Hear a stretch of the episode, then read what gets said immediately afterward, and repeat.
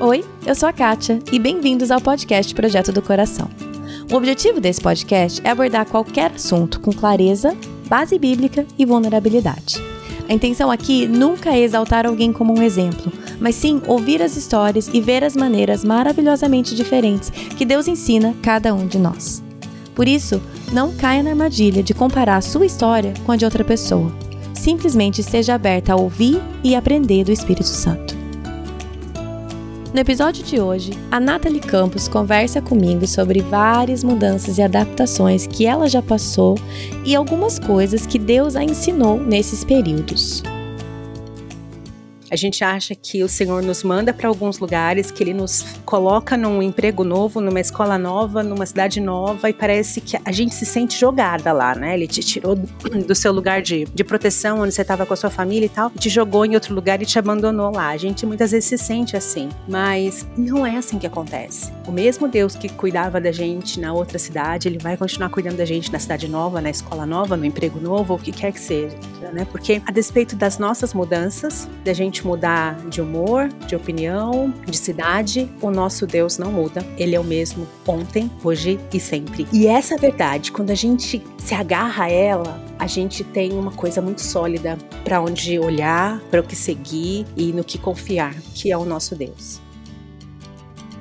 Como vocês sabem, esse assunto é bem pertinente para mim e para minha família neste momento, que estamos aqui morando no Brasil esse primeiro semestre. Então, como sempre, eu aprendi primeiro e agora eu tenho o prazer de compartilhar essa conversa extremamente edificante que eu tive com a Nathalie com vocês.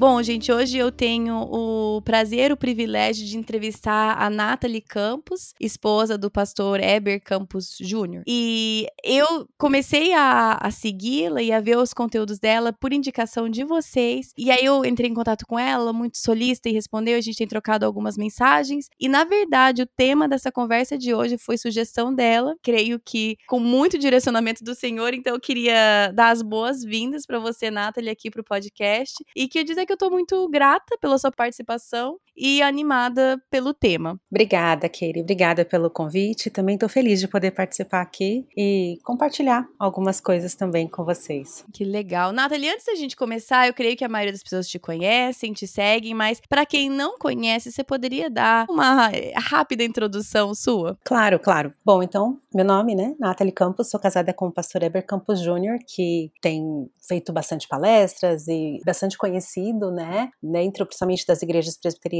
ele é um pastor presbiteriano. Uh, nós somos casados há 20 anos e temos três filhos. Eu costumo brincar que eles são de idades diferentes, que é pra gente conseguir pagar a faculdade de cada um individualmente, né? Ai, gente, então eu me planejei muito mal, porque os meus são um atrás do outro.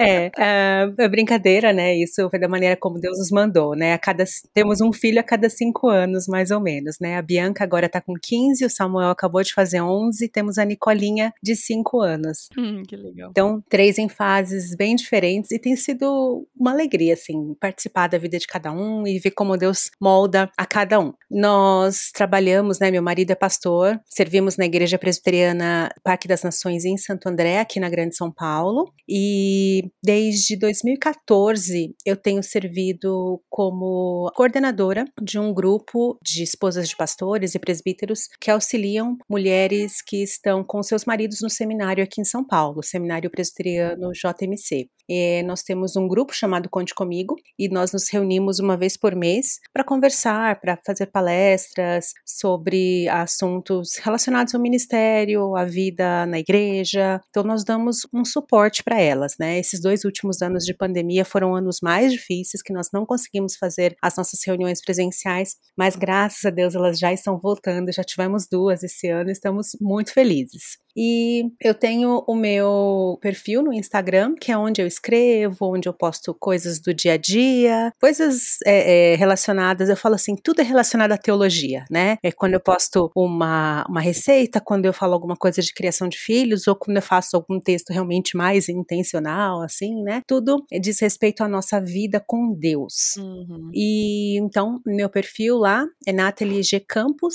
lá no Instagram. E, e, Deus tem me dado também a oportunidade de participar de conferências, de trazer mensagens, né, especialmente a mulheres, Sim. de fazer palestras com temas diferentes, né, mas geralmente relacionados à feminilidade, à vida com Deus. Isso para mim tem sido um desafio e Deus tem me moldado, me, me feito crescer muito através disso, né? Porque para ensinar a gente precisa estudar, a gente precisa aprender. Aprender, exatamente. E nesse processo o Senhor tem me amassado bastante, sabe? Mas eu fico feliz porque através disso eu tenho visto quão pequeno eu sou e quão grande é esse Deus, né? Então, isso é um pouquinho de mim. Hum, que legal. É como é quando chamam para fazer uma palestra, é Deus querendo ensinar primeiro a gente, né? Essa é a verdade. Sem dúvida. para você ensinar algo, assim, claro que eu sei que nós podemos ensinar sem viver aquilo, né? Porque eu sempre falo, né? Não é porque eu estou falando sobre algo quer dizer que eu vivo isso perfeitamente, muito pelo contrário. Mas o tempo que você passa estudando e preparando é, é um presente que aquelas pessoas nos dão para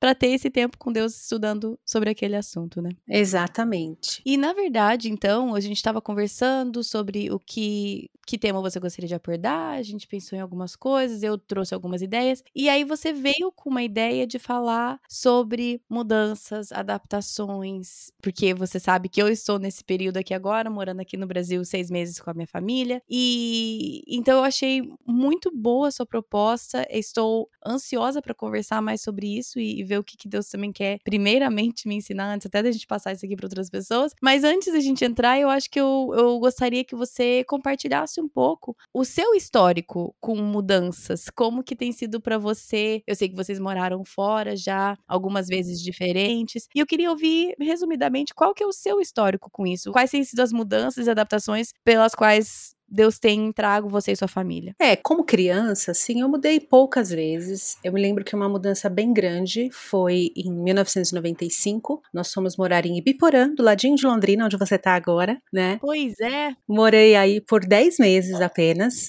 Foi um tempo difícil, mas foi o ano mais importante da minha vida, porque foi nesse ano que o Senhor me resgatou em 95, aí numa igrejinha presbiteriana em Ibiporã, foi onde o Senhor abriu os meus olhos e eu pude sair das trevas para a luz, né? Ele, ele, me trouxe, né? Eu não saí, lógico. Ele que me trouxe das trevas para a luz.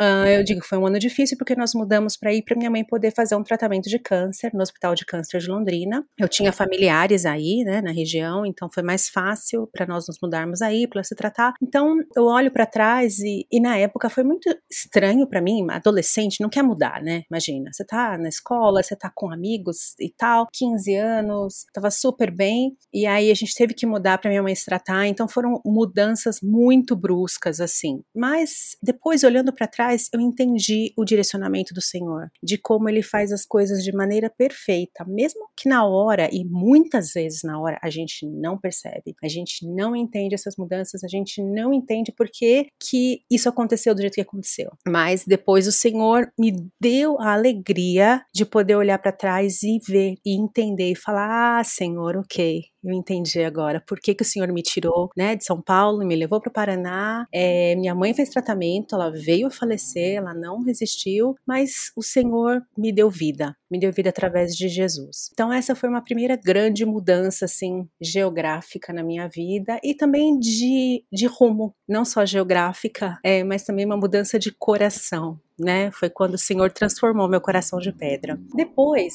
voltei a morar em São Paulo com meu pai e com meus irmãos. E quando eu me casei em 2002, mudei de cidade de novo, me casei, meu marido já era pastor, então já estava, digamos assim, fadada a essa vida de mudanças, né? Porque é muito raro um pastor que permanece na mesma cidade, na mesma igreja por muitos anos. Então nós saímos, ele era pastor em Suzano, na Grande São Paulo, fomos para os Estados Unidos, na cidade de Grand Rapids, em Michigan, onde ele foi fazer o seu doutorado. E lá nós moramos por quatro anos e meio, que foi também uma mudança bastante grande para mim, bem extrema, porque além de eu estar num lugar diferente, onde eu não conhecia muita gente e era tudo muito novo, a língua foi uma barreira muito grande para mim, uhum. que foi assim bem difícil de ser, de admitir e também bem difícil de quebrar essa barreira, de vencer com isso. Imagino que o clima também, né? Grand Rapids é ali pro norte de onde eu moro e é o climinha interessante também. Menina, interessante é pouco, né? Porque eu falo assim, eu fiquei lá naquela época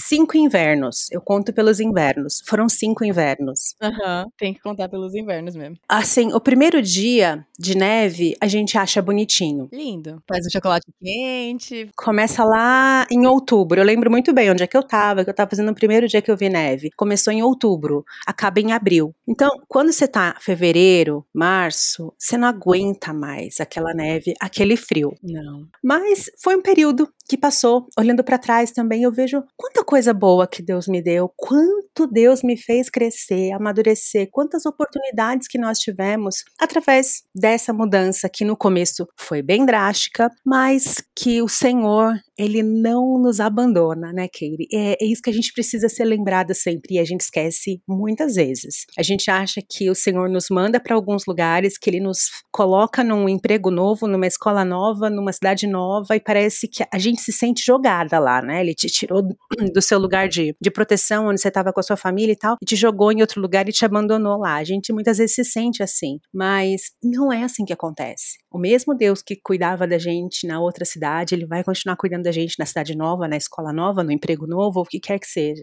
né? Porque a despeito das nossas mudanças, da gente mudar de humor, de opinião, de cidade, o nosso Deus não muda. Ele é o mesmo ontem, hoje e sempre. E essa verdade, quando a gente se agarra a ela, a gente tem uma coisa muito sólida para onde olhar, para o que seguir e no que confiar, que é o nosso Deus. Eu gostei que nós podemos olhar para as nossas circunstâncias e devemos então, além de olhar para as nossas circunstâncias, olhar para além delas e olhar para o nosso Deus, quem ele é, o caráter de Deus, que ele é imutável, que por mais que as minhas circunstâncias, meu país, a língua, a cultura, qualquer outra coisa mudem, Deus não muda e como você falou, o mesmo Deus que esteve comigo no meu outro colégio, emprego, casa, país, estará comigo neste mesmo, porque ele, quem ele é, não muda. E eu tenho aprendido isso aos poucos, através de algumas mudanças na minha vida também. E a parte que você falou sobre a língua, né? É, o quanto isso também mexe com a gente. Eu não tive essa experiência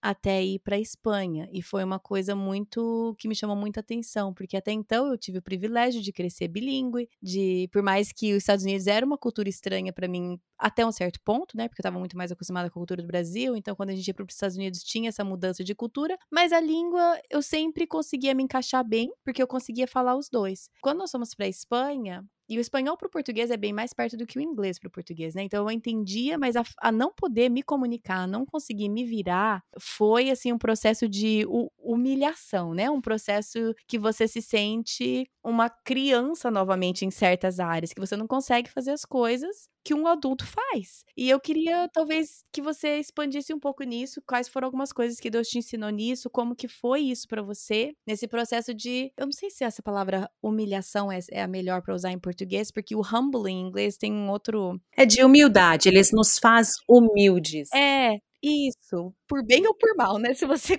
se quer ou não quer.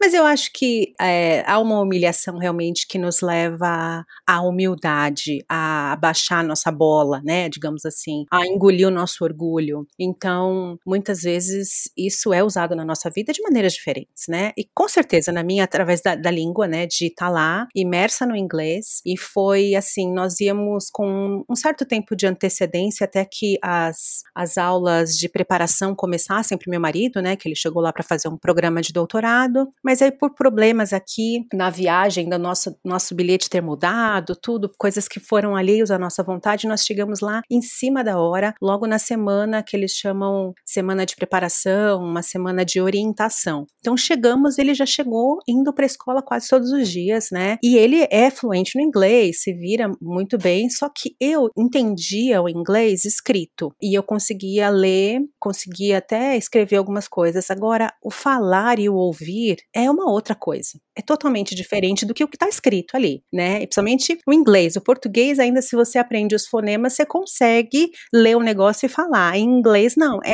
totalmente diferente. Então, eu me senti bastante assim perdida no começo, bastante mesmo. Eu lembro de visitar igrejas com ele e eu falava para ele: "Olha, você vai me dizer se o pregador é bom, se não é, porque a única coisa que eu conseguia entender eram algumas músicas porque eu reconhecia a melodia. Então eu conseguia cantar na minha cabeça a melodia em português e a música era tocada lá cantada em inglês, né? E aí acabamos ficando numa igreja presbiteriana também lá, uma presbiteriana ortodoxa muito boa e o pastor muito bom, muito sério, só que ele falava rápido rápido demais assim, uma velocidade. Se alguém aí conhece meu marido, sabe que ele fala rápido. O pastor Dale Van Dyke, que era o nosso pastor lá, fala assim, quase que o dobro da velocidade do meu marido, sabe? Então, era difícil. Um dia ele chegou para mim e falou: Natalie, o dia que você entender um sermão meu, do começo ao fim, você vai estar tá craque no inglês, né? E Deus me deu essa vitória de eu sair de lá oh. entendendo o sermão do pastor Dale, do começo ao fim. Aí qualquer outra coisa ficou fácil, né? É, exatamente. Então,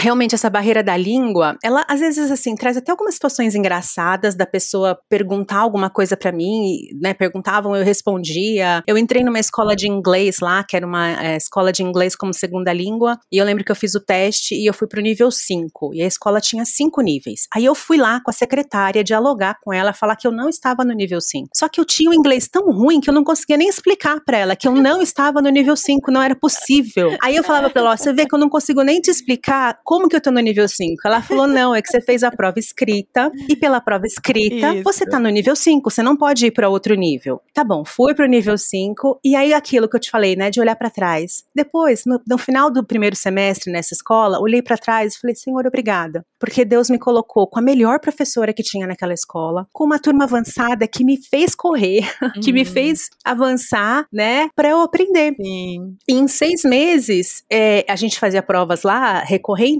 eu estava fora da escola, porque depois de um certo score lá, você não podia mais ficar na escola, era uma escola pública, então era assim que funcionava. Mas olhando para trás, puxa, que bom, graças a Deus que eu fiquei com aquela professora, que também o nome dela era Katie, olha só que legal. Ah, olha só. E foi muito bom. Então, a barreira da língua, quando ela foi vencida depois de um tempo, foi mais uma coisa assim que, ufa. Mas até que ela fosse vencida, ela parecia um bicho de sete cabeças. Eu falo assim, eu não conseguia entender o sermão, eu ligava a televisão, não entendia nada, eu só entendia a previsão do tempo, porque eles mostravam um mapa com números, mas ainda era em Fahrenheit, que eu tinha que traduzir na minha cabeça para entender. Nem os números a gente não entende, né?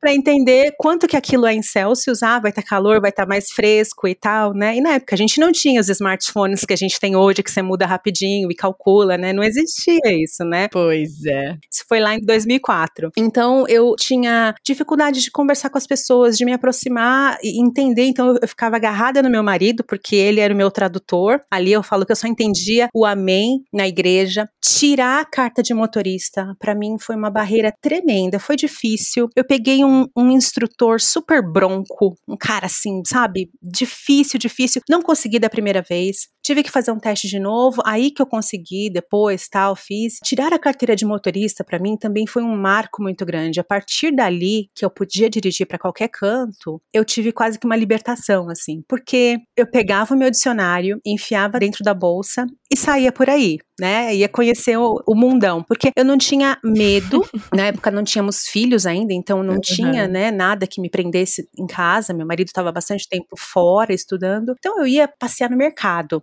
sabe? Era o meu passeio favorito. Ir nos mercados, uhum. nas lojas, passear. Dinheiro para comprar a gente não tinha muito, né? Então eu ia passear, descobrir assim o que, que é fermento, o que, que eu lembro que levou um tempão para eu descobrir o que, que era bombril lá, um tempão. Ficamos meses até que eu descobrisse que o Bombril era o Soul Pad, né? Que ele vem com sabão junto, não é o Bombril que a gente está acostumada que é só a palha palha de aço, né? Mas eu levei meses para descobrir isso. Então, é assim, ah, o que será que é uma maisena? Como que chama? Então, eu lembro de fazer essas pesquisas, assim, e até anotar num caderninho, que depois eu passava para outras amigas brasileiras que chegaram lá na escola depois também, né? Então, tirar a carta de motorista e ter esse dicionário debaixo do braço foi, foi assim, uma coisa que me ajudou, né, nesse primeiro momento, assim. Mas esses primeiros seis meses, apesar de terem sido meses de descoberta, de novidade, não estava ainda muito frio, foram meses difíceis, porque quando as coisas saem do nosso controle,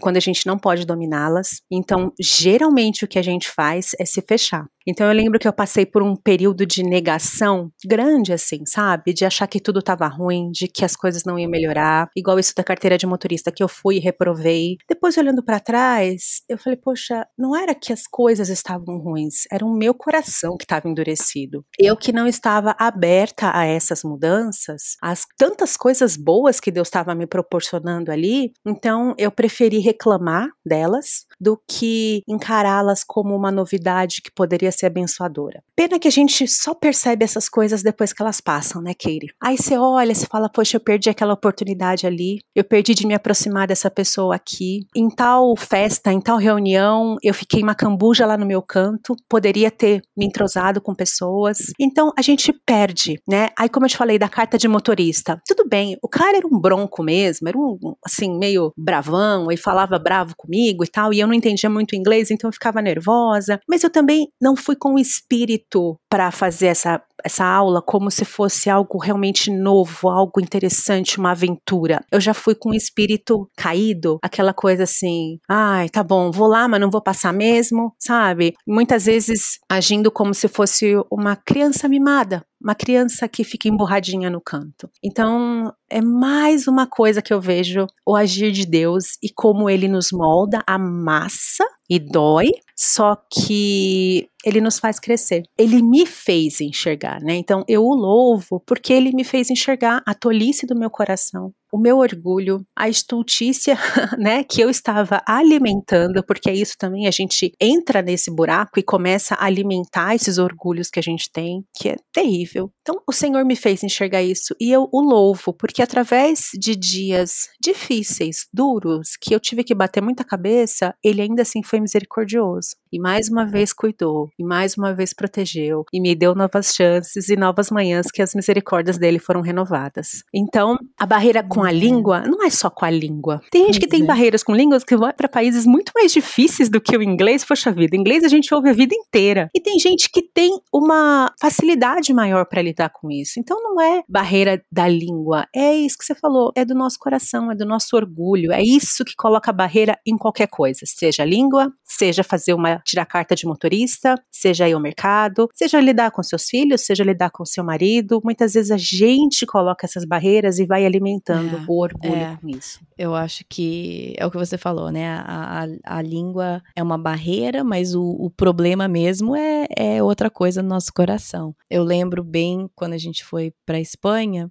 e logo no começo eu, eu sempre fui muito independente. Sempre gostei de fazer as coisas por mim mesma, de não precisar de ajuda. Isso sempre foi uma coisa minha. E aí fomos para Espanha e eu, a gente fez aula intensivão ali de espanhol e eu me dedicando ali porque eu queria de todo jeito falar bem e conseguir me virar e conseguir aprender, e conseguir fazer as coisas. E aí eu lembro nossa primeira vez indo pro grupo o grupo de estudo bíblico da igreja. É um grupo, é um grupo pequeno, né, durante a semana. Aí falaram pra gente onde que a gente precisava ir, pegamos o metrô lá de Madrid, chegamos, tal, no lugar certo, descemos no ponto. E aí, e qual que era o do, um dos mil apartamentos ali? Eu, a gente não sabia. Aí eu lembro ligando pro líder lá pra falar assim com ele, né? Aí eu lembro falando com meu marido, eu falei, liga você. Aí ele, não, liga você, você tá melhor no espanhol que eu, liga você. E, e eu liguei, crente que eu ia entender o que ele estava falando, né? E ele falou assim, ok. Aí ele explicou como chegar na casa dele. Eu não entendi uma palavra que ele falou.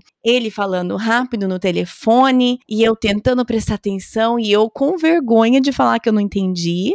Vergonha não, né? Orgulho no meu coração. Tipo eu, eu, eu ficava assim, vale, vale. Tipo, tudo bem, tudo bem. Eu, ah, hum, vale, vale, vale. E desliguei. Aí o Thiago falou assim, Então você sabe para onde ir? Aí eu desmontei comecei a chorar no meio da. Falei, eu não entendi nada, nós não vamos conseguir chegar lá nunca. E comecei a chorar, chorar, chorar. E eu lembro tanto daquele momento, porque foi um momento de que eu me senti tão pequena e tão incapaz e o como isso mexeu comigo, porque eu sempre fui capaz de me virar, de sair e perguntar e fazer as coisas e ser independente e me virar. E aí, naquele momento, eu me vi completamente incapaz de. Em inglês tem aquela frase de tipo, pull yourself up by your bootstraps, tipo, de se levantar de algum jeito e, e, e se virar. E ali foi um momento, um marco, assim, que Deus começou a tratar esse orgulho meu no meu coração, de de conseguir me virar sozinha. E, ou seja, a língua ali foi um, um meio, a dificuldade com a língua foi um meio que Deus usou, mas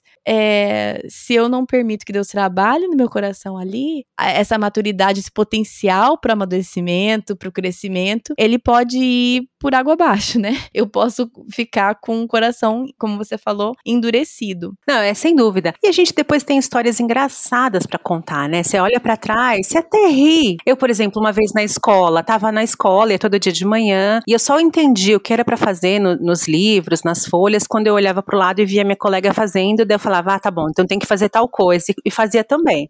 e aí um dia, a professora pegou o nome de todo mundo que tava na sala, colocou num pote e sorteou um nome. Que nome? O meu. Nathalie, fiquei em pé, fui lá na lousa e peguei o giz. Aí ela falou: não, não. Pegou uma caixa, um, um jogo de tabuleiro e deu na minha mão. Aí tá bom, eu fiquei segurando aquele jogo de tabuleiro lá na frente de todo mundo, esperando, né, qual era o próximo passo. Ela falou: é seu, leva. É seu, vai, vai. Aí eu fui, sentei no meu lugar. E sem entender, achando que ia acontecer alguma coisa. Aí depois ela falou assim: olha, que ingrata, dei um jogo pra ela, ela nem agradeceu. Aí eu fiquei tão sem graça, porque daí isso eu entendi. Ela tinha comprado um jogo nessas lojas de segunda mão e era um jogo que falava de frases, coisas assim, expressões idiomáticas e ela sorteou o jogo. Eu ganhei, levei o jogo embora e não agradeci. porque eu não entendi nada do que ela falou, né? Então, assim, essa é uma das histórias que a gente tem para contar. Na hora, você quer se enfiar num buraco e não aparecer nunca mais, né? Totalmente. E aí, eu acho que eu queria perguntar para você, você mesmo falou, né, que, poxa, que pena que a gente não aprende essas coisas no momento, que olhando para trás a gente consegue ver. É olhando para trás que eu consigo ver que naquele momento Deus estava começando a tratar um, um problema de orgulho no meu coração, mas na época eu não, eu não via isso. E eu queria ouvir de você, é, você falou, tocou um pouco, né? Mas quais são talvez algumas atitudes que a gente toma, que a gente endurece o nosso coração contra esse amadurecimento, esse crescimento que mudanças têm o potencial de trazer, né? Quando a gente acha que a gente está sempre certa, Katie quando você vai para um lugar, quando você acha que você domina e quando você acha que você é que tem que controlar as coisas, e aí chega um momento que as coisas não são mais controladas por você e aí você entende que elas nunca foram. Só que assim, é um vai ou racha, porque ou a gente aprende que então é o Senhor que domina todas as coisas desde sempre, desde antes né, da fundação do mundo, ou a gente continua tendo um coração que é, acha que vai conseguir controlar os filhos, que vai conseguir controlar da maneira como as coisas acontecem em casa, ou emprego, ou qualquer situação, né? Igreja, cargos na igreja etc. Então, essa é uma maneira muito ruim e todo mundo provavelmente já incorreu nisso de achar que consegue dominar, que consegue fazer. Não, eu dou conta, eu me basto, e aí chega um momento que você fala: não, eu não me basto. E eu espero que cada uma tenha um momento desse que entenda que, não, você, você não é suficiente. Você precisa de outras pessoas e muito mais, a gente precisa de Jesus. Muito mais. Além de outras pessoas nas nossas vidas, nós precisamos de Cristo, porque Ele é o suficiente para gente. Então, quando eu estava fora e quando eu me percebi que eu não podia fazer muita coisa, porque eu não entendi o que as pessoas me falavam, eu não conseguia me comunicar. No começo eu não, não tinha muito como sair de casa, porque eu não podia dirigir. E aí você vai percebendo que tudo tá meio cercado, aí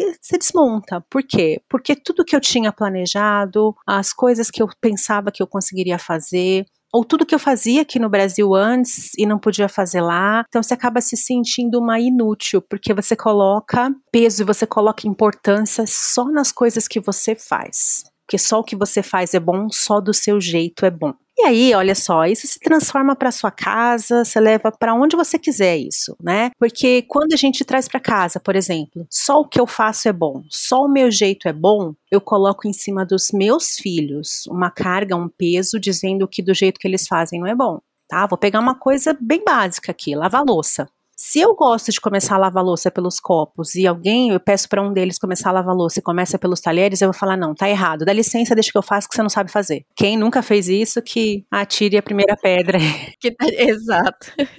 Ou arrumar a cama. Não, você não sabe arrumar direito, você não sabe que tem que puxar assim, que tem que puxar lá. E às vezes a criança não sabe mesmo. Mas do jeitinho que ele fez antes, para ele tá arrumadinho. Então a gente até pode incentivá-los a fazer melhor. Mas acho que a gente pode parar de alimentar esse nosso orgulho de que só a gente sabe fazer o bem e o melhor. Ah, isso dentro de casa, em cargos na igreja, que muita gente fica anos e anos e anos no mesmo cargo porque diz, ai, ninguém quer assumir, ninguém quer fazer. E no fundo, o que a gente às vezes pensa é ninguém faz tão bem quanto eu. Então eu vou continuar fazendo porque só eu sei fazer o melhor para Deus nessa situação aqui, nessa diretoria, departamento, o que quer que seja. Então a gente tem que tomar cuidado da maneira como a gente vê o nosso trabalho, achando que a gente está engrandecendo ao Senhor ou ajudando outras pessoas, mas na verdade a gente está é, alimentando o nosso ego e o nosso o nosso orgulho. Como você falou no começo, é, o problema é quando a gente acha que a gente está sempre certo e como isso é aflorado muitas vezes quando a gente vai para outro país, para outra cultura, porque cada país tem um jeito muito diferente de lidar com as situações, desde coisa pequena como sei lá, como você se cumprimenta, até alimentação e limpeza, e igreja, costumes, tem muita coisa diferente. Sem dúvida. E quando a gente vai para um outro país, para uma outra cultura que é diferente da nossa, como a gente perde quando a gente assume a postura de, nossa, que estranho, credo, como eles fazem isso aqui? Não, do meu jeito é melhor. A minha cultura faz melhor. E como a gente perde com isso, né? Eu sei que uhum.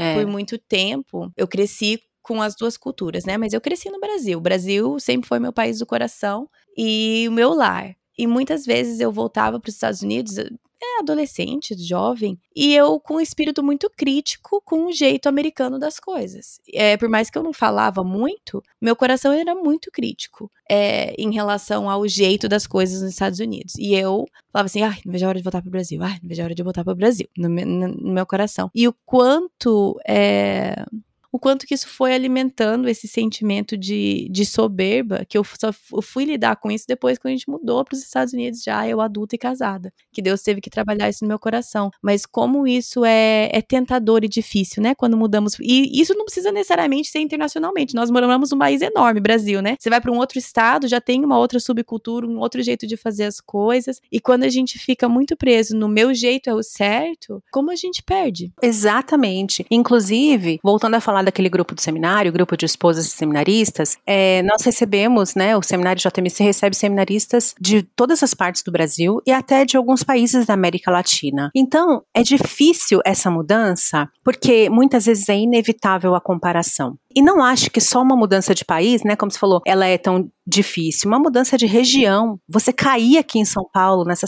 selva de pedras, muitas vezes pode ser comparado a uma mudança internacional. Com certeza. Porque você não sabe como se locomover, tem medo, ah, é mais perigoso do que a sua cidade natal, será que o mercado vai ter as coisas que você gosta?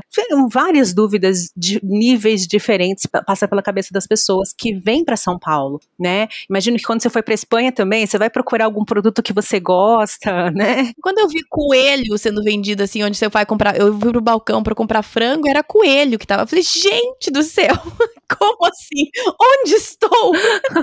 Então, eu acho que um erro muito comum e que a gente precisa se policiar é a comparação. Uhum, sim. E aí, aquilo, né, que eu já falei antes, você pode levar isso para sua casa, para o seu emprego, para a escola, para todo canto, para uma cidade diferente também. Não fique comparando a sua cidade atual com a sua cidade natal, com onde você morava antes, ou a igreja onde você está hoje, né? É o que eu falo lá para as meninas que os maridos estão se preparando para o pastorado, né? O pastor, ele com muita certeza vai mudar de igreja muitas vezes. Não fique comparando a igreja A com a igreja B, porque elas não têm comparação, elas são diferentes. As cidades são diferentes. Você não vai ter as mesmas coisas sendo vendidas no mercado, não vai ter o mesmo sotaque, não vai ter as mesmas gírias, são lugares diferentes, então não compare. É igual a gente comparar filho, né? A gente sabe que não pode comparar, mas a gente compara mesmo assim. E Deus nos ajuda. Muitas vezes eu, eu percebo assim, né? O Espírito Santo do Senhor trabalhando no meu coração e falando, fecha a boca, né? Não fala. Eles são diferentes. E é isso com lugares também. Porque daí você quer comparar, ah, a igreja lá era mais assim, tocava mais isso, não tinha aquilo, e aí você acaba ficando uma pessoa amargurada. Por quê? Nunca nenhum lugar vai ser igual ao outro. Quando eu saí de São Paulo, saí de Suzano e fui para os Estados Unidos, eu sentia falta de muita coisa do Brasil lá. E eu não ia encontrar. Ponto final. Então, chega um momento que ou a gente escolhe ficar reclamando, amargurada, reclamar de todas as coisas, ou a gente escolhe mudar. Nós mudarmos e falar, ok, eu vou me envolver, eu vou conhecer esse novo lugar, eu vou entrar numa escola, aprender essa nova língua, eu vou servir na igreja, né? Uma maneira maravilhosa que Deus tem para nos moldar, nos fazer aprender é servir. E comigo também foi assim. Servir, tratar, falar com prudência e respeito sobre o novo lugar. Porque você acha que as pessoas que estão ali nesse novo lugar te ouvindo reclamar, elas estão gostando do que você está falando? Não estão. Que testemunho que estamos dando, né? Exato. Ai, só lá na minha terra natal é que era bom. Ai, lá que tinha a melhor comida. A pessoa que tá ali na sua frente, ela não quer ouvir isso. E outra, pensa só no meu marido, coitado, né, que passava o dia inteiro na escola e chegava à noite com uma mulher amargurada dentro de casa.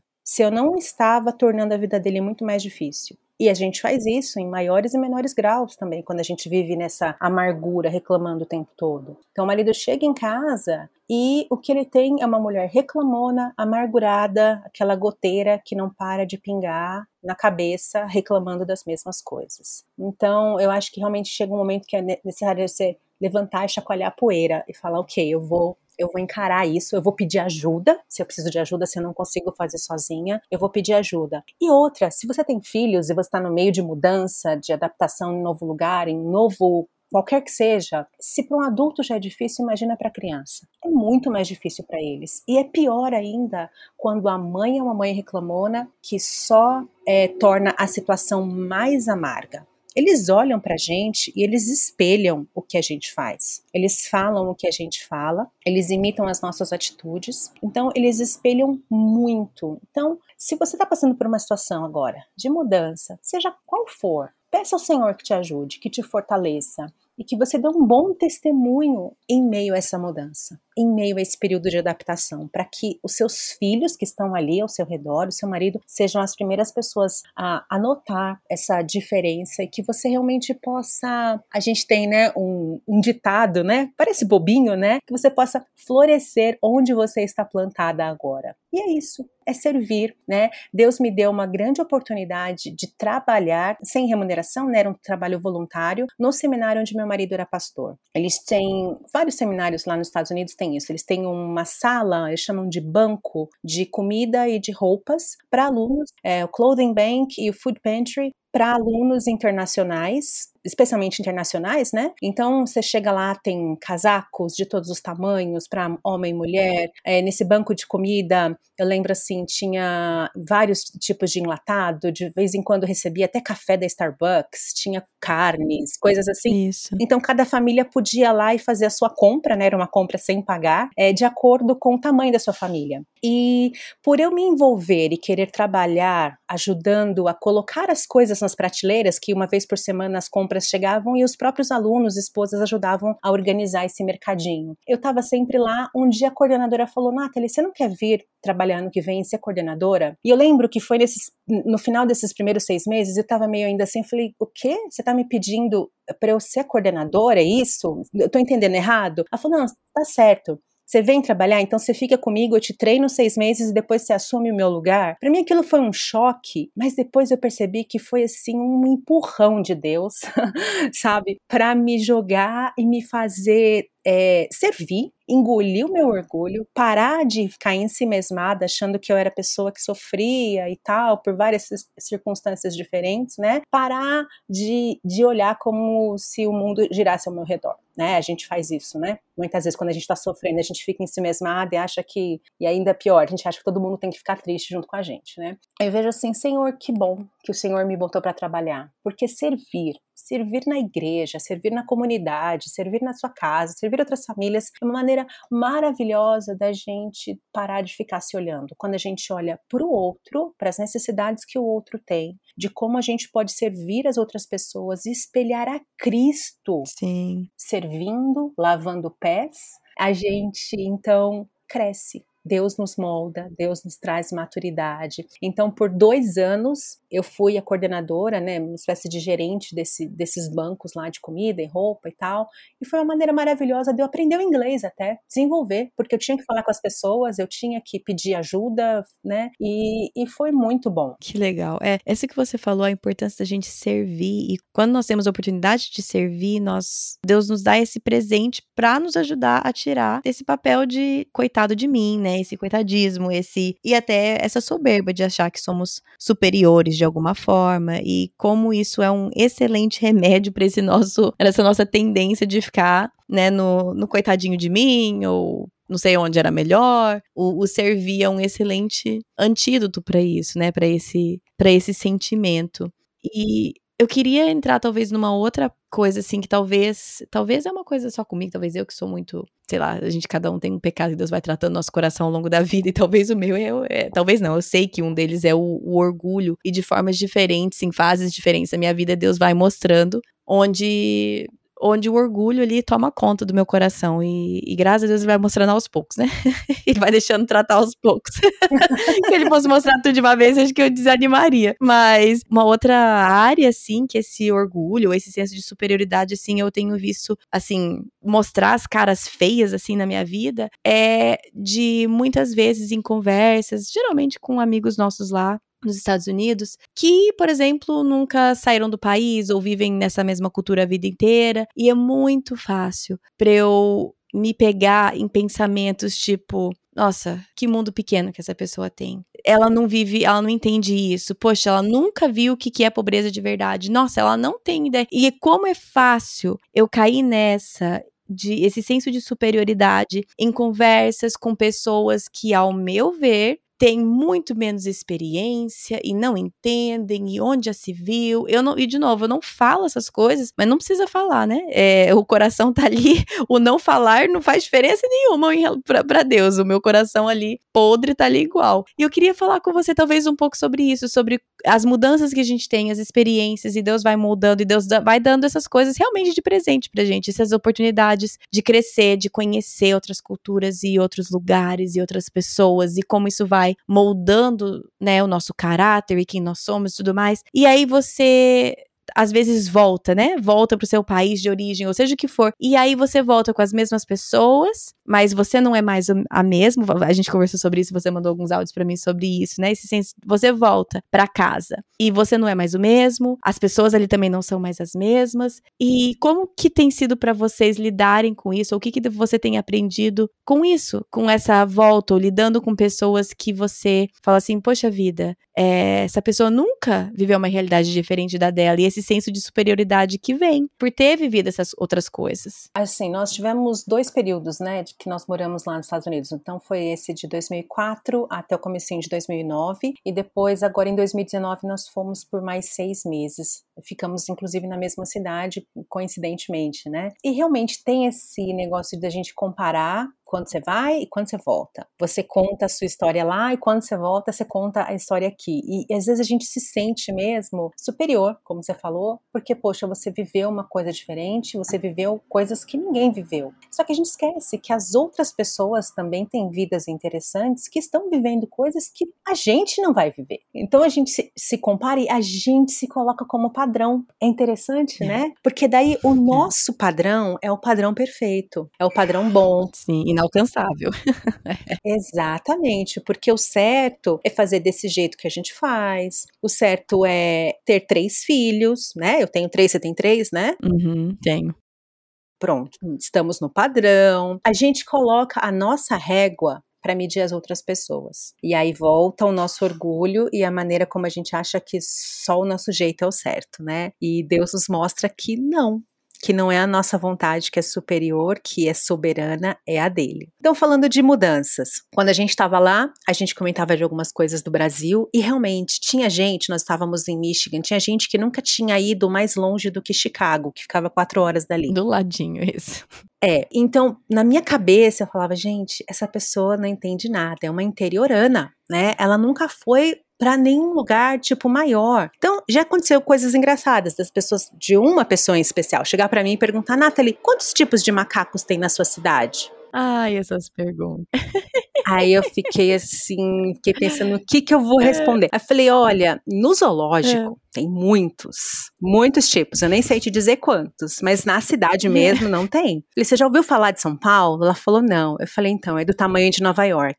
Aí ela falou, ah, uau, eu não sabia e tal. Então, ao invés, né, de agir com soberba, e meu coração estava bem soberbo e minha mente pensou em várias respostas bem soberbas para dar ali naquele momento, a gente pode usar a oportunidade para auxiliar outra pessoa, para instruí-la e para ela também nos ajudar, né, nos instruir. Então, deixando de lado o nosso coração feio e peludo, né, que a gente brinca, e se colocando também numa posição humilde, de pensar, poxa, realmente essa pessoa não sabe de onde eu vim ela não conhece a minha cidade. E a gente cria esses estereótipos diferentes de lugares diferentes, não só do Brasil. A gente pensa em coisas, é, estereótipos até dos Estados Unidos. E aí você pode chegar lá e ver que as coisas não são exatamente como você pensava, como é tudo pintado, ou de qualquer outro lugar do mundo, né? Então a gente precisa é, realmente é, trabalhar isso e nem sempre a gente consegue enxergar logo de cara, né? A gente precisa de uma ajudinha do Senhor, muitas vezes nos humilhando, é, e alguém chegando pra gente falando assim, ó, menos, menos, você não é a única que já viajou nesse, nessa vida, né? Só que também tem uma outra coisa que é inevitável você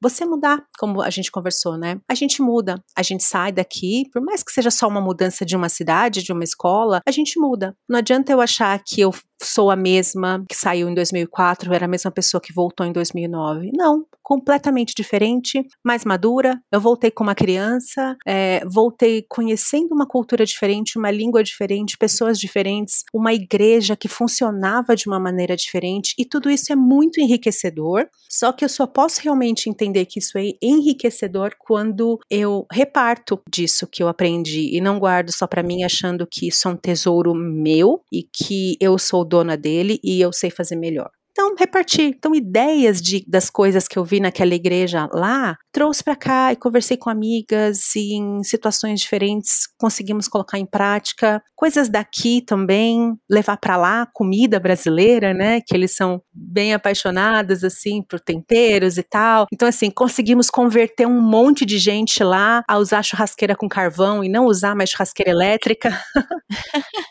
elétrica. E o pão de queijo? É, o pão de queijo é um pouco mais difícil, que eu nunca fui de fazer pão de queijo do zero. Então. Ah, lá em casa é o pão de queijo. Meus amigos são todos convertidos no pão de queijo.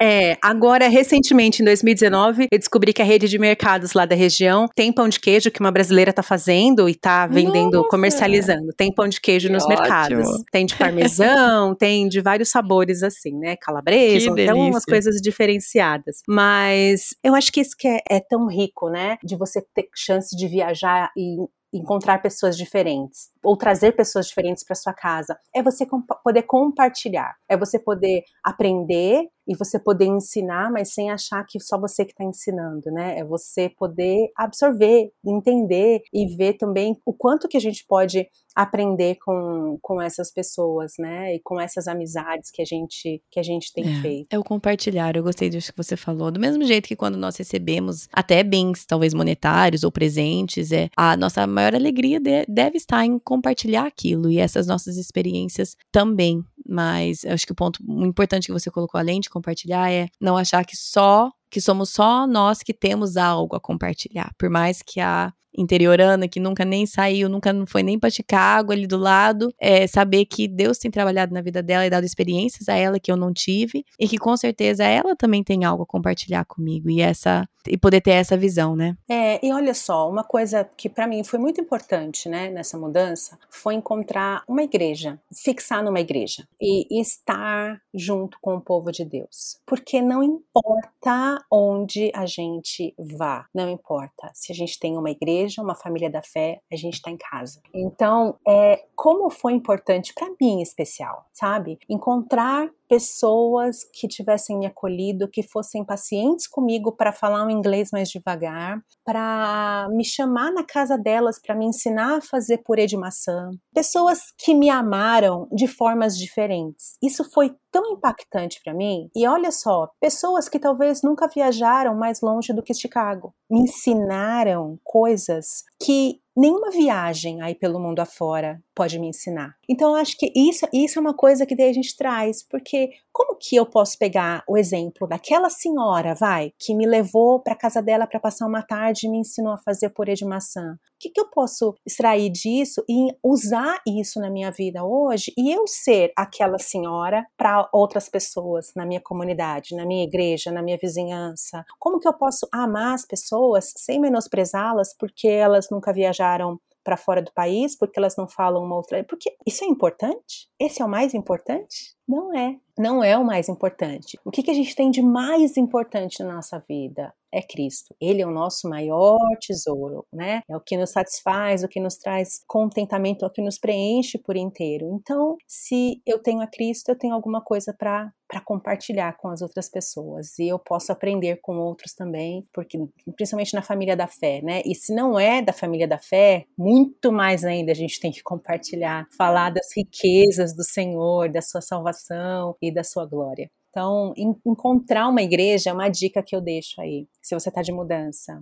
Encontre uma igreja, uma família da fé. Trabalhe, entre lá, mas entre de verdade. Trabalhe, sirva, seja parte daquela igreja, porque a família da fé, ela nos sustenta, lembra? São mãos e braços e pés e cabeça, né? É o corpo de Cristo. É o corpo de Cristo. E nós precisamos estar ligados ao corpo. Isso é, isso é muito importante mesmo. E, e eu acho que para encerrar aqui nossa conversa, eu queria perguntar para você ou conversar com você sobre essa, essa realidade que qualquer lugar que a gente vive, seja cidades diferentes ou até talvez você nem, nem saiu da sua cidade, mas se foi em igrejas diferentes ou contextos assim, nós deixamos um pedaço de quem nós somos e, e nós deixamos saudades e, e amizades e relacionamentos e lembranças e que é uma coisa interessante porque esse tempo que a gente está aqui no Brasil, eu comentei com meu marido que nós, eu estou passando uma coisa para os meus filhos, para os meninos, que eu cresci com aquilo e que até então eles tinham um pouco, que é esse sentimento de que você sempre tá com saudade de algum lugar. Por mais que você esteja gostando muito e, e, realmente aproveitando onde você está, que é o que eu gostaria que eles aprendessem sempre de aproveitar. Esse, essa frase que você falou, né? De florescer onde você está plantado. Mesmo se você está mesmo olhando e grato e, e florescendo ali onde você está plantado, você vai ficar com saudade, lembranças de pessoas, de lugares, de situações. E meus filhos até então, eles tinham saudades das pessoas aqui, né? De familiares aqui no Brasil. Só que agora, eles vivendo, né, esse, esse semestre aqui, eles têm as suas próprias experiências experiências eles vão lembrar e, e, vai doer mais neles. Que é uma coisa assim que às vezes eu fico, eu fico, feliz por isso, por eles, porque eu sei o quanto isso enriquece, mas ao mesmo tempo dá aquela dorzinha, tipo, poxa vida, precisava, eles estavam bem. tá? Mas esse sentimento, assim, é uma coisa que meu avô sempre falava, era esse sentimento de nunca se sentir em casa, em nenhum lugar, é uma constante lembrança que aqui não é o nosso lar, né? Que este não é o nosso lugar. E eu queria ouvir de você um pouco sobre esse sentimento de sempre estar com o coração um pouco repartido, um pouco de co seu coração ficou nos lugares que você passou e como que tem sido isso para você lidar com isso? É difícil, mas eu tento lidar com com frieza, não é a melhor palavra, mas entendendo que as coisas mudam e se a gente está tomando passos, tomando medidas que não desagradam ao Senhor, a gente não está fazendo nada de errado, né? Claramente errado. Então eu preciso entender que aquilo são os planos do Senhor. Tá? Vou, vou colocar uma, uma situação bem clara. Há alguns anos atrás, nós saímos de uma igreja onde nós ficamos por sete anos, com irmãos, amigos, amados, queridos, e saímos por vários motivos diferentes, né? Um, um dos principais é que meu, meu, esposo tinha entendido que o tempo dele ali havia encerrado. Então, foi feita uma transição, saímos da igreja e alguns perguntavam: "Nossa, mas vocês não podem ficar, vocês não querem ficar?" E a gente falava: "Não, a gente até ficaria mais, mas acabou, fechou um ciclo. Então isso foi assim interessante porque depois que a gente tomou a decisão, eu não fiquei mais, a gente não ficou nós como família, principalmente nós dois como casal, não ficamos mais olhando para trás e alimentando a ideia de que, ai, seria tão bom ter ficado. Ai, se eu tivesse lá hoje. Ai, e ficar assim alimentando aquela ideia se eu tivesse ficado, porque isso vai alimentando uma murmuração na gente, amargura e vários outros sentimentos, né? Então é tomar decisões e dar o passo e falar, OK, então eu vou seguir agora por este rumo, entendendo que o Senhor está comigo em todo o tempo, entendendo que os amigos, irmãos que ficaram naquela igreja podem continuar sendo meus amigos irmãos. Eu não preciso estar com eles todos os domingos para continuar uma amizade, para que o nosso amor continue acontecendo. Sim. Então, é importante a gente dar esses passos, né? E volto a falar que se você é esposa de pastor, tal, é importante quando mudar de igreja não ficar alimentando isso da outra igreja, senão você vai viver amargurada. Nunca vai estar, tá, você nunca vai estar num lugar bom o suficiente, porque sempre o lugar anterior é que foi o melhor. E aí quando você está em algum lugar que é bom, você não consegue curtir aquilo. Você não se permite fazer novas amizades, desenvolver bem o ministério, auxiliar pessoas, porque o lugar bom mesmo era o passado e não é o presente. Então a gente vive uma vida de amargura. Então tem que tomar cuidado com isso, porque onde a gente vai, a gente deixa um pedacinho da gente e a gente leva um pedacinho dos outros também. Mas é importante estar disposta, ter disposição. E aqui disposição, eu sempre lembro da história de Jonas que se dispôs ao desobedecer ao Senhor, Deus falou para ele para Nínive e ele se dispôs, a Bíblia diz, ele se dispôs e foi para Tarsis. Então quer dizer, disposição não é uma coisa que você acorda de manhã e sente, é uma atitude, você se dispõe. Então disponha-se a servir, disponha-se a fazer novas amizades, disponha-se a amar as novas pessoas desse novo lugar. Disponha-se. Sim. Uhum. Eu tenho aqui duas listas de coisinhas, né, que quando você muda ou não sei, isso pode ser alguma coisa que você pode guardar aí para você. Coisas que você pode estimar e coisas que você precisa se apegar. Então, você estima a sua família que ficou na outra cidade, que mora distante de você. Você estima, você ama, você zela por ela mesmo à distância. Você estima amigos que ficaram em outros lugares por onde você passou. Você estima memórias de lugares por onde você passou. Você estima o emprego que você deixou, a casa que você teve que deixar, a cidade que você gostava, mas que ficou para trás. Essas coisas elas podem ser estimadas por nós. A gente não precisa passar uma borracha e apagar e falar, ok, risca da vida e nunca mais falar disso. Mas você se apega a Deus, que não muda. Você se apega, e se apegar é se agarrar de verdade à palavra do Senhor. Você se apega nas orações ao seu Deus. Você se apega as promessas de Deus que não falham. Você se apega às pessoas, àquilo que você carregou junto com você. Você se apega ao seu lar. E o lar não é a casa, não somos objetos da casa. Eu costumo dizer que lar é aquilo que, no meio do incêndio, você pega pela mão e carrega para fora pela porta e salva. O que, que é que você está puxando para fora? Esse é o seu lar. É a isso que você tem que se apegar, porque essas pessoas vão com você. Ao que você se apega, nosso Deus, a sua palavra, as promessas do nosso Senhor, isso está conosco em todo o tempo. É isso que a gente tem que se agarrar. As outras coisas a gente estima,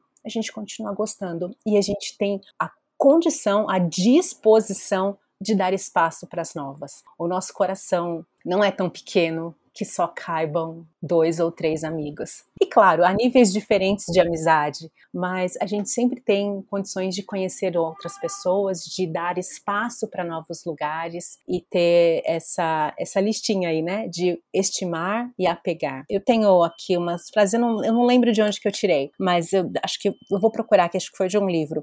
Fala assim: estime as coisas e pessoas que passaram, se apegue ao que é e nunca muda a Deus. Estime o que você deixou para trás e se apegue ao que você trouxe, se apegue a quem veio com você. A escolha da gente estimar o passado e se agarrar a Deus para o nosso futuro, sabendo que Ele é aquele que tem o nosso futuro em Suas mãos, não é fácil, tá? Eu tô lendo aqui uma listinha, parece que é só um faça isso, não faça aquilo, passo um, dois, três e você tem uma vida perfeita. Não, não, não é fácil Nós temos lutas diárias, diárias, mas coisas que podem ser chaves para nossa para nossa estrada, para o nosso caminhar aí é continuar orando, pedindo que o Senhor Sim. nos ajude. O Senhor, tenha misericórdia de mim. Procurar a família da fé, estreitar laços com o seu marido, principalmente em mudança grande assim. Esse tempo que a gente teve nos Estados Unidos, né, que foi só nossa família que a gente mudou, tanto da primeira vez quanto da segunda, como foi bom esse tempo em família intenso, que era a gente com a gente mesmo, sabe? Assim, é, foi muito gostoso. É um tempo muito bom de estreitar laços. E isso pode fazer toda a diferença quando a gente se dispõe a falar, ok, eu quero aproveitar isso, eu quero curtir isso. E que o Senhor nos ajude. Como eu disse, eu não sei se as ouvintes aí, os ouvintes estão passando por alguma mudança, se já passou, mas se apegar-se, agarrar ao nosso Deus e à sua família que está sempre contigo. Tá certo, gostei muito, acho que vai ficar comigo. Estimar o passado, estimar o, a, as experiências, mas agarrar-se a Deus. Até para vocês que talvez não estão passando por nenhuma mudança, mas têm filhos que estão mudando de fase e tudo mais, como é comum, né, a gente, coração de mãe, falou assim: ai, que saudade de quando eles eram, que pena que passou aquela fase, e isso, nós podemos estimar essa, o que passou e lembrar com muito carinho e com muita, com muita alegria, mas quando nos agarramos a qualquer coisa que não é Deus, nós vamos causar problemas, né? não vai ser bom. É verdade. E a gente tem medo de mudança, né, Keire? Essa é a grande verdade. A gente tem muito medo de mudança. Eu conheço tem. poucas pessoas que mudam assim de cidade, de país, de estado de boa. Poucas. Eu consigo pensar na minha cabeça aqui duas pessoas que já mudaram várias vezes e não tem assim dificuldade com se desfazer da casa e tal. Mas no geral a gente tem muito medo, muito medo de mudar. E eu acho que isso é que traz as barreiras, isso é que faz o nosso orgulho, o nosso ego inflar, e é isso que traz as dificuldades quando a gente muda. Né? Uma última experiência foi dessa viagem agora de 2019. Nós ficamos seis meses fora e eu, com todos os preparativos, é, vendo documentos, nós fechamos o nosso apartamento aqui, deixamos fechado por seis meses, então tinha muita coisa para deixar organizada antes de sair e tal, né? E eu lembro de conversar várias vezes com a minha filha mais velha e ela, assim, se mostrar pouco empolgada de ir para lá, né? E aí uma vez eu cheguei e falei: "O que que tá acontecendo? Você tá triste?" Eu quis entender porque assim, eu falei: "Olha, eu, eu sei que vai ser difícil, não vai ser fácil, mas a mamãe vai estar com você, o papai, o nosso Deus está conosco, nos guiando o tempo todo". Aí ela falou: "Olha, mãe, eu não sei, eu tô ansiosa, mas eu não sei porquê, eu não sei como é que vão ser as coisas, eu acho que eu vou, eu não sei como é que vai ser". Eu falei: "Então, filha, a gente tem que usar então esse eu não sei para nos prepararmos não para a gente se entristecer, para a gente ficar fechado numa concha. Então vamos nos preparar, vamos orar, pedir que o Senhor nos ajude. Mas eu comecei a mostrar as coisas boas para ela. Falei, olha, nós estamos voltando para uma cidade que a gente conhece. Vocês já têm uma vaga numa escola. Nós já temos onde morar. É uma cidade boa, uma cidade que tem muitas coisas bonitas para a gente fazer. Então assim, eu também falei para ela, eu também estou ansiosa, eu também estou assim um pouco nervosa com tudo isso. Mas o meu nervosismo precisa me levar a me preparar. Então eu estou preparando meus, meus documentos, tendo certeza de que tudo vai ficar certo para a gente não ter nenhum problema e ter que voltar antes ou não conseguir nem entrar no país, né? Então essa minha ansiedade, digamos assim, ela precisa me fazer me mexer, trabalhar, para fazer com que as coisas deem certo, fazer o que eu posso para que tudo dê certo, para que não fique nenhum nada para trás, nada solto. E aí passou, a gente orou e conversou mais sobre isso e ela deu uma melhorada. E aí no final, quando a gente estava para voltar para o Brasil, um dia a gente conversando, né? E aí ela falou: "Mãe, se um dia eu quiser voltar aqui para estudar, eu posso? Falei, claro, pode, né? Não tem problema nenhum. Aí ela falou: Você lembra daquela conversa que a gente teve antes de vir? Que eu tava meio triste, eu falei, lembro. Ela falou, então, sabe qual era o meu maior medo? O meu maior medo era de gostar daqui. Hum. Aí eu falei, mas Cília, você não precisa ter medo de gostar de um lugar, de gostar do novo. Ela falava, não, mas eu tinha medo de gostar daqui e de não gostar mais das outras coisas. Eu falei, não, mas tem espaço para tudo. Então, meu incentivo, se alguém aí tá de mudança, tá passando por mudanças, não tenha medo de gostar do novo. Não tenha medo da nova fase que seu filho vai chegar, da nova idade dele, da sua nova idade, do seu novo emprego. Não tenha medo de gostar das coisas novas que estão chegando. São maneiras diferentes de Deus nos tratar em épocas épocas e situações diferentes da nossa vida. Exatamente, achei interessante isso e que você falou que esse nossa, que essa nossa ansiedade, esse nosso nervosismo, seja o que for, nos leve a, a trabalhar, a fazer o que precisa ser feito e que também seja, sirva de, de um lembrete que a gente sempre deve voltar para Deus. Em momentos que eu estou mais ansiosa e mais nervosa, isso deve me sinalizar a voltar para Deus e conversar mais e, e, jogar o meu coração mais ali, porque são momentos que, que eu preciso mais e que Deus está ali, possivelmente usando dessa, dessa situação, como você falou, né? Talvez essas situações de mudança, vocês estreitaram laços familiares e esses momentos de mudança, de adaptação, são momentos que eu vejo que eu busco mais e Deus estreita os laços comigo, porque são nesses momentos que eu me dou conta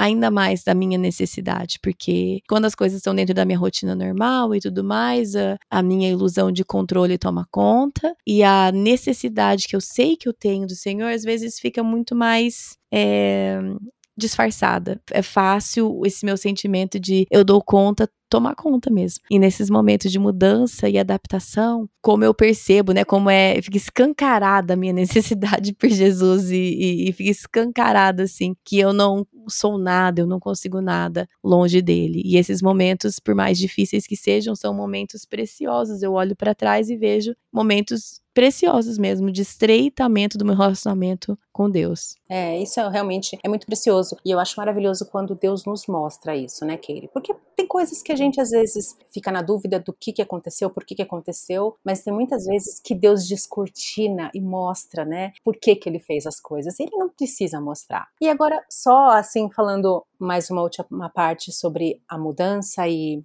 estar em lugares diferentes, com pessoas diferentes, nós mudamos, de acordo com os lugares por onde a gente passa. E quando eu estava nos Estados Unidos, eu me sentia um peixe fora d'água. Eu sentia que eu não pertencia àquele lugar. Nós nunca tivemos interesse em ficar lá, por razões bem particulares nossas. Nós nunca tivemos interesse em continuar a nossa vida lá. Nós entendemos que o ideal seria voltar para o Brasil e voltamos. Só que quando eu cheguei aqui também as coisas eram diferentes, porque quatro anos e meio que nós ficamos fora, o Brasil mudou, muita coisa mudou, as pessoas daqui mudaram, nós mudamos. Então você volta para uma realidade onde pessoas faleceram, pessoas casaram, outras tiveram filhos, ou amigos nossos queridos até divorciaram. Então, coisas diferentes aconteceram de bom e de ruim. Então, você não se sente um peixe dentro da água aqui. Eu não me sentia pois estava voltando para o meu país, o lugar que eu amava, que a gente queria voltar, que a gente sempre quis voltar, e chega aqui tudo é diferente. E lá também eu não pertencia àquele lugar, porque não era o meu país, eu não nasci lá, eu não tinha nacionalidade americana, não tinha visto para morar lá, nada. Então, assim, você fica se sentindo meio fora de um lugar e de outro, parece que você não pertence nem lá nem aqui.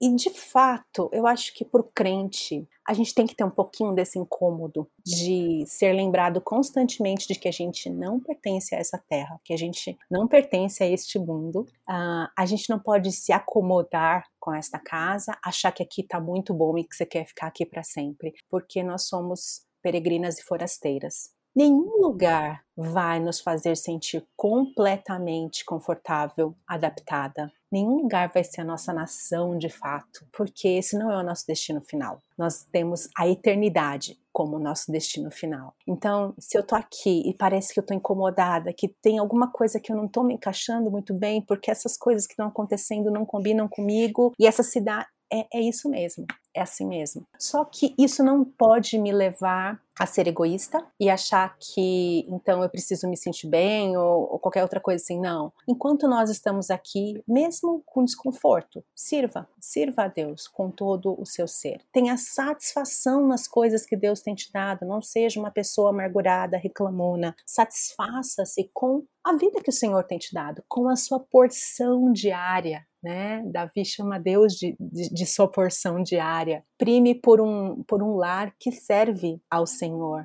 que honra a Deus. Tem aquela musiquinha é, baseada em Josué 24,15, né? Que as crianças geralmente cantam, que é Eu e minha casa serviremos ao Senhor, haja o que houver, a que tempo for, eu e minha casa serviremos ao Senhor. O nosso único destino permanente vai ser com Cristo, vai ser na eternidade. Até lá, a gente vai sentir muito incômodo. A gente vai deixar um pedacinho aqui, vai carregar um pedacinho de lá, a gente vai se sentir mais ou menos confortável aqui, um pouquinho mais lá, mas a nossa pátria está nos céus, de onde também aguardamos o Salvador, o Senhor Jesus Cristo. Está lá em Filipenses 3:20. Uhum, enquanto sim. a gente aguarda a nossa pátria, enquanto a gente aguarda o nosso Salvador vir nos buscar, volta a falar aquela frasezinha que parece bobinha, que é floresça, onde você estiver plantada hoje. Daqui a um tempo, pode ser que o Senhor te tire daqui, coloque em outro lugar, floresça lá também lembrando-se da sua pátria que está nos céus. Amém. Nathalie, muito obrigada por abrir ah, um pouco da sua experiência, compartilhar com tanta sabedoria o que Deus tem te ensinado através de muitas mudanças e adaptações. E eu queria pedir para você encerrar esse momento com uma oração. Você poderia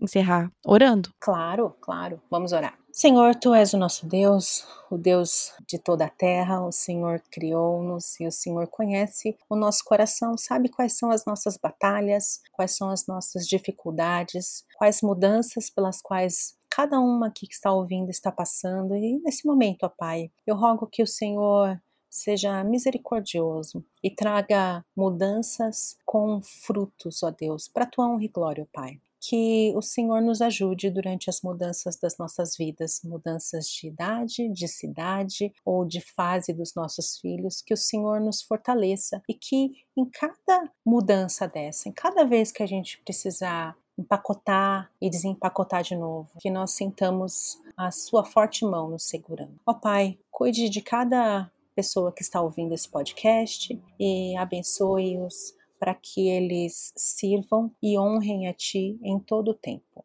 Obrigado a Deus, porque a despeito do nosso coração, que balança para lá e para cá, o Senhor não muda e nós podemos orar seguras de que o Senhor nos ouve. Em nome de Jesus. Amém. Amém. Bom, gente, não preciso nem falar, né? que esse, esse tema, quando a Nathalie propôs, eu entendi rapidamente que Deus tinha colocado isso no coração dela e que era uma coisa que eu precisava ouvir e prestar atenção. E como muitas vezes é o caso, até para pessoas aí, vocês como eu, que nasceram e cresceram na igreja, não teve nada necessariamente novo, mas muita coisa rica que eu precisava ser relembrada. Uma das coisas acho que mais ficou é aquela parte que ela falou mais aqui no final sobre estimar e apegar que nós podemos e devemos estimar aquilo que ficou para trás, seja aquilo que ficou para trás em outra cidade, em outro país, ou em outro tempo, ou em outro emprego, ou em outra igreja, em outro relacionamento, é estimar aquilo, mas se apegar àquilo que tem valor realmente, a se apegar a Deus, a palavra dele, as promessas dele, se apegar a quem está do seu lado, se apegar às situações onde Deus te colocou neste momento, essa parte me, me chamou muita atenção. Estimar o que já foi, o que passou, o que deixou saudades, o que eu não tenho mais ali, e me apegar a Deus e o que Ele tem me dado nesse momento presente. Então, eu não sei, talvez alguma mudança que você está passando, ou talvez não, mas como a gente falou em vários momentos aqui desse episódio, não é só, não precisa ser só uma mudança de país, nem só uma mudança geográfica. Todas as mudanças e adaptações é um, uma terra muito fértil para a gente se aproximar do Senhor, para a gente aprender mais sobre quem Ele é e para estar cada vez mais ciente que sem Deus nós não somos nada. Sem Jesus eu não sou nada. Porque são nesses momentos de adaptações e mudanças que essa nossa ilusão de controle foge. Então, se você está aí num período de mudança, de adaptação, como eu estou, eu conversando com a Nathalie, pensei na minha vida em quantos momentos, desde muito pequena, na verdade, para filha de missionário, eu tive uma vida até que bem estável. Mas, né, mudando de volta para os Estados Unidos na quarta série, ficando dois anos lá, e depois voltando, e depois mudando de volta no colegial e ficando um semestre lá e vira e volta. Então, assim, não foram muitas, se você for pensar em filho de missionário, mas foram momentos bem chaves que eu vejo que Deus me tirou da minha zona de conforto, me colocou em outro lugar, em outra situação, e depois de casada também, é, na Espanha, depois nos Estados Unidos, e agora voltando aqui é, eu consigo ver a mão de Deus em cada um desses momentos e, e lições extremamente importantes e coisas que eu aprendi sobre quem Deus é e quem Ele me criou para ser nesses momentos. Então, não sei onde você está, mas a minha oração está com você e com cada um de nós que Deus nos ajude e que o nosso coração possa ser uma terra fértil para aquilo que o Senhor quer nos ensinar nesses momentos e que ele nos livre da tendência nossa de endurecer o nosso coração e de apegar a amargura e a tristeza daquilo que não temos mais, certo? Então é isso. Só lembrando que agora estamos num novo ritmo aqui. Os episódios estão saindo semana sim, semana não, devido aqui à nossa nova realidade aqui no Brasil, esse semestre que estamos aqui. É, nós voltamos para os Estados Unidos no comecinho de junho. E aí, como sempre, eu tiro aquele aquele tempo de férias e voltamos com tudo normal. No segundo semestre, tudo volta ao normal, episódios semanais e a nova série sobre identidade vai começar no segundo semestre.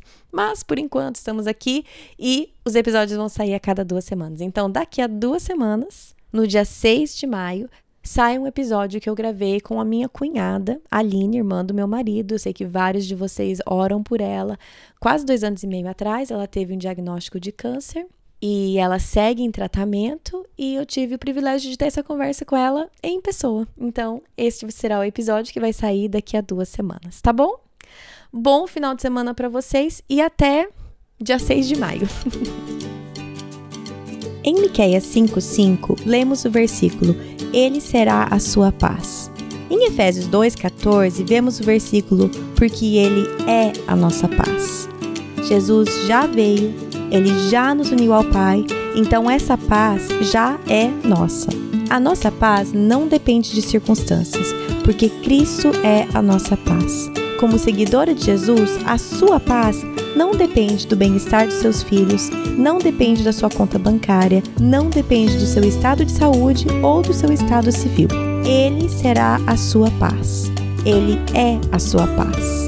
Senhor Jesus, nos ajude a viver essa paz todos os dias.